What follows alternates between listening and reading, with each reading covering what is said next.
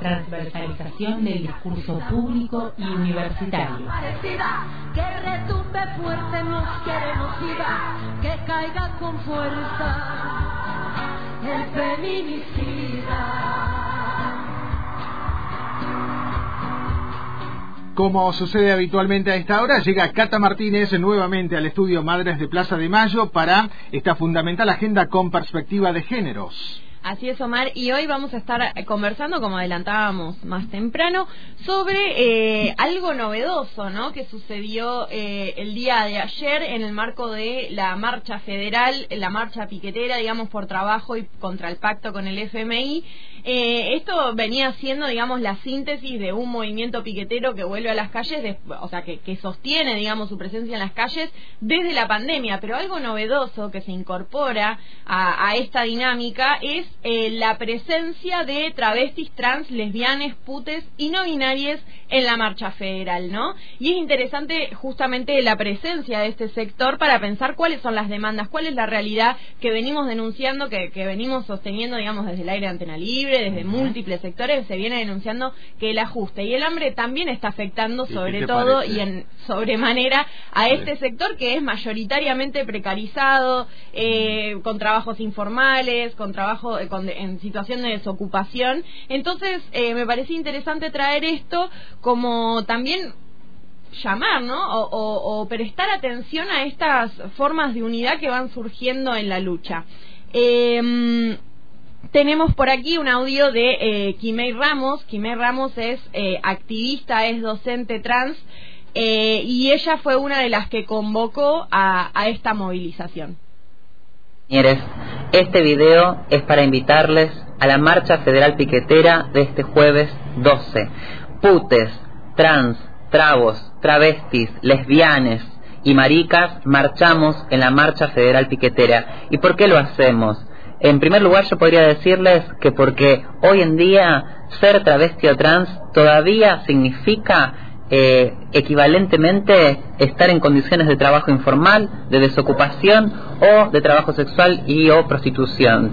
También porque se cumplieron 10 años de la ley de identidad de género y quedan más que nunca en evidencia todas las deudas que hay con nuestra población y no con el FMI. Eso significa, por ejemplo, que de 293 personas que han ingresado al cupo laboral trans, por cupo laboral trans a la Administración Pública Nacional, eh, cuando el, objetivo del 1% serían 8.000 personas, de esas 293 personas, solo un 10% está en planta permanente.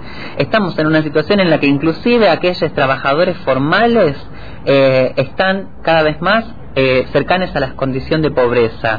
Entonces la pregunta es, si nosotras estamos en condiciones de postergación eh, aún mayores que muchos otros sectores de los trabajadores o de la clase trabajadora, ¿cómo eh, no puede ser que ni siquiera un trabajo formal pueda ser eh, una, un horizonte de, conseguir una vida más digna y cómo aún puede ser que se naturalice que, eh, que nuestra existencia sea equivalente a estar en condiciones de informalidad laboral o a estar condenada a la desocupación o a la única posibilidad de ejercer trabajo sexual y o prostitución.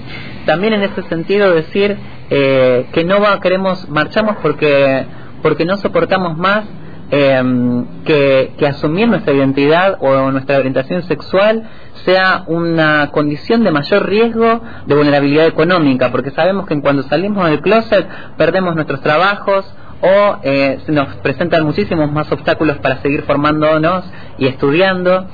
También porque entendemos que los programas sociales eh, están eh, planificados y pensados desde una perspectiva familiarista. Escuchábamos a Kimei Ramos, ella es activista y docente trans, y ahí algo interesante que se completa, digamos, con esto que, terminaba diciendo en relación a los planes que son planificados y pensados de una perspectiva familiarista, ahí lo que agrega, lo que falta ese audio es que ella lo que dice es situada en la familia heterosexual nuclear que deja más aún a la intemperie a nuestras redes comunitarias y de solidaridad con las que enfrentamos día a día todas las violencias a las que este Estado no da respuestas.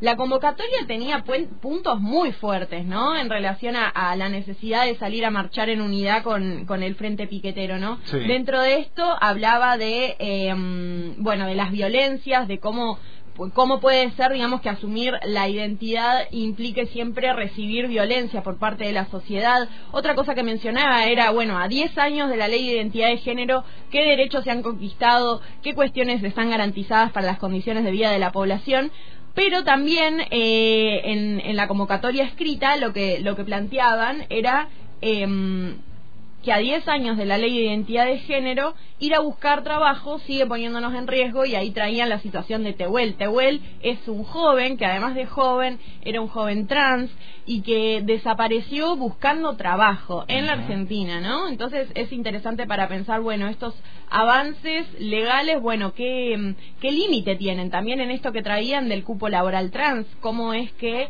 eh, solo el 10% eh, de quienes entran con ese cupo laboral están en planta permanente actualmente. Otra cuestión eh, que denuncian, o, bueno, a la que llaman a la reflexión desde la convocatoria, tenía que ver con pensar qué sucede con esas organizaciones de lesbianas, gays, travestis, trans, bisexuales, intersex, queer, no binarias, que una vez que se institucionalizan, es decir, una vez que pasan a ser parte de alguna manera del gobierno o que forman parte, digamos, de las instituciones públicas, dejan de lado, digamos, eh, cuál es la realidad, digamos, y no denuncian, digamos, qué es lo que está sucediendo con la población eh, y cuál es el, nivel de empobrecimiento de las vidas.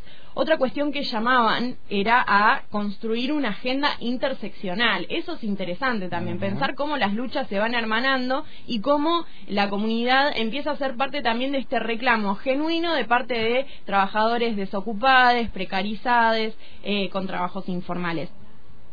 Y otra cuestión que planteaban era que, bueno, que es necesaria una alianza para pensarnos desde la identidad, pero también como parte del movimiento de trabajadores y trabajadoras de esta sociedad, ¿no? No dejo de pensar, Cata, también esa cuestión ligada a la territorialidad, a pesar de la distancia, ¿no? Porque ayer mismo hablábamos con alguien que nos hablaba y nos comentaba respecto a cómo están trabajando en contra de las fumigaciones de las poblaciones y cómo esas situaciones se repiten también aquí cercanamente en nuestra zona, por no decir aquí en, en, cerca de la radio, y cómo estas situaciones que vos planteás bien podrían expresarse en el resto de la territorialidad de la República Argentina, ¿no? Porque es, es, probable que hablemos con alguna de las compañeras o compañeros o compañeres de, de ATTS y la situación bien podría ser igual, ¿no? Un calco. Sí, absolutamente. Otra de las cuestiones que, ahora que nombras esto de, la cuestión de la lucha por, eh, en contra de la fumigación, otra de las, la convocatoria también tenía que ver con pensar, o sea, el llamado general tenía que ver con, eh, justamente con salir, el, la, la consigna decía, el pueblo no es no es cis heterosexual, disidencias sexogenéricas contra el ajuste y el extractivismo. Digo, hay un posicionamiento claro. en contra también de estas formas de saqueo de la naturaleza que también implican saqueo y explotación de nuestros cuerpos. Así lo, lo manifestaban, digamos, en esta convocatoria, haciendo hincapié en la falta de acceso a tierra y vivienda que hay cuando tenemos multinacionales fracturando nuestro piso, contaminando nuestras aguas, contaminando el aire y cómo eso afecta a toda la población. Otra cosa que me parece no menor, digamos, que, que lo que traían en esa convocatoria es cuál es la situación, digamos, de la población trans travestis, por ejemplo, migrantes. Acá es interesante para pensar la interseccionalidad, cómo se van conjugando los distintos elementos de la identidad eh, y que hacen a mayores desigualdades, ¿no? Algo que traían era que el 90% de trans travestis presos y presas, por ejemplo, son migrantes y que ah. tienen que ver con causas menores y armadas y seguimos teniendo a Bernie, por ejemplo, diciendo que son bandas narcotrans, ¿no? Hay, hay presupuesto para armar más cárceles, hay presupuesto para seguir criminalizando a la comunidad, pero no hay presupuesto para mejores condiciones de vida, para mejores condiciones laborales y eso tiene un impacto, digamos, en nuestras vidas. Seguro. Así que bueno, así vamos a ir finalizando esta agenda con perspectiva de géneros. Nos vamos a ir arriba porque es viernes y también porque es interesante pensar la unidad en la lucha y porque nos fortalece para enfrentar un contexto eh, de tanta crisis, hambre y ajuste. Así que celebramos esta unidad, celebramos que la comunidad se una, digamos, al movimiento piquetero porque también ha sido parte históricamente de este movimiento al interior. Así que bueno, celebramos esta unidad. Es Cata Martínez y su fundamental agenda con perspectiva de géneros.